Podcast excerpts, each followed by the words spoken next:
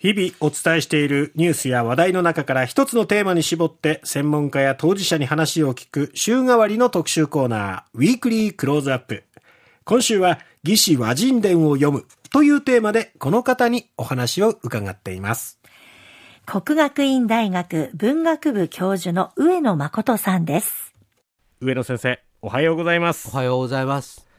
海さんのその潜っって海産物を取るそのまあ技術といいますか技っていうものは、うん、中国などからするとすごく魅力的なことだったんですね。はい、あの成功という生きる口と書くんですが、うん、まあこれはその技術者として働いてもらう人ですよね、まあ、現在の移民に近いものですけれども、はい、そういうものをあの倭国がえ中国側に献上する、まあ、技術者を出すわけですよね、ええ、まあ、そういうようなことを、まあ、行っているわけで。うん、でそれはねどうも日本の文化というようなものは中国にないものは何かっていうと、うん、南の方からやってきた対馬暖流に乗ってやってきた文化なんですね。ですからあの現在の台湾とかフィリピンとかですね、うん、そういう地域の人たちの魚を取る技術とかそういうものが、うん、まああるわけですね。ええで、えー、前回はですね、はい、対馬まで行きましたので、うん、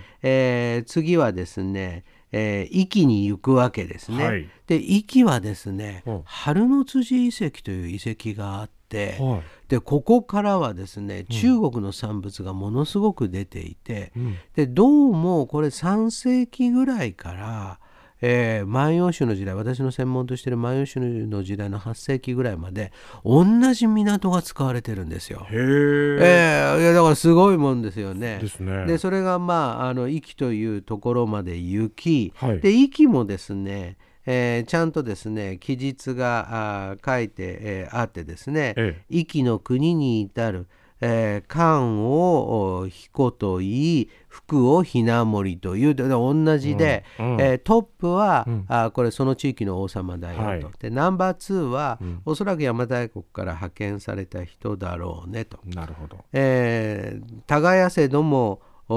なお食するに足らずって出てくるので、うん、えー、ここもえー、やっぱり貿易で成り立っている国なんだよねというふうに出てくるわけですね。えーでこの後ですね、はい、えー、どこに行くかというと、えー、また一海を渡る線より、はい、えー、松浦の国に至る四千横あり3階に沿うておると書いてあるんでね。これどういうことかというとね、ええ、松浦の国っていうんですね、うんうん、でこれがですね現在の松浦郡なんですよ。ちょうど長崎佐賀のあたりですよね、県境あたり、はい。はい。でそこにそのそのやってく、えー、るわけですよね、えー、でここもですねやっぱりね中国からやってきたね義の国からやってきた死者はね、ええ、やっぱり海がね潜って潜水漁することをね、うん、えー、このよく見ていますので、えー、好んで漁服を捉ええー、水浅しとなく、深しとなく皆没してこれを取る。浅いところでも深いところでも、えー、没して取る。で次にですね、ええ。えー、糸国に至るっちゅうんですよ。いよいよ。いよいよ糸糸の国。でこのね、ええ、糸国というところはね、えまあ日本でですね、うん、古代の鏡の研究をする人で、えええ糸島に行ったことがないとか糸島の鏡見たことがないっていう人は全部潜りですね。あそれそれぐらい出ます。糸国素晴らしい鏡、えー、でしかもね糸国から出る鏡はね、ええ、他の鏡より特製の鏡はでかいんですよ。そうなんですね。でかいんですよ。ほうほうでしかもね、ええ、これがねすごいことが書いてあってね、ええ、和人は鏡を好むところなりって書いてあるんですよ。だからね和人はね、ええ、鏡あいつら好きやから、うん、そうするとね大体ねその外交っていうのはそういうもんなんですけれどもね、ええ。ー、その相手が好きだとかいうものをお土産でバンバン出すわけ、はい、喜ぶわね喜ぶわね、いや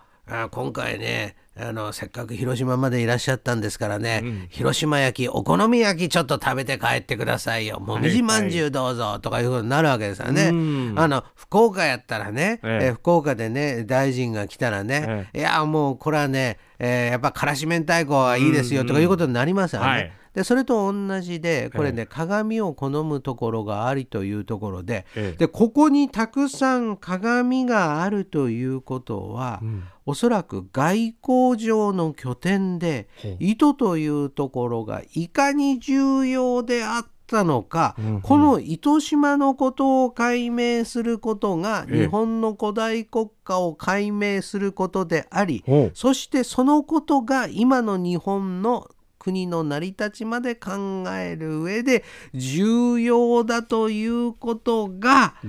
魏志和人伝に書いてあってその先を今から話をしたいんやけれどもめくればすめくればすもうめくったらもう書いてあるんやけど、うん、これがね時間がねまた来てしまいまして。いよいよこの福岡糸国の話が出てね、はい、ちょっと興味が増した一層そそったところだと思います。その続きまた明日よろしくお願いします。よろしくお願いします。大陸から朝鮮半島を通って対馬壱岐と来て、そして松浦からいよいよ糸国へっていうところまでね、はい、話が来ましたけども、残念ながらまたまた時間という 壁が立ちはだかってしまいました。その糸を研究することが日本の古代国家を解明することであり、日本の成り立ちを理解することであるってことで気になるところはまた明日、そうですね。お送りしますので。壮大なテーマですね。明日のウィークリークローズアップもお楽しみに。国学院大学文学部教授の上野誠さんでした。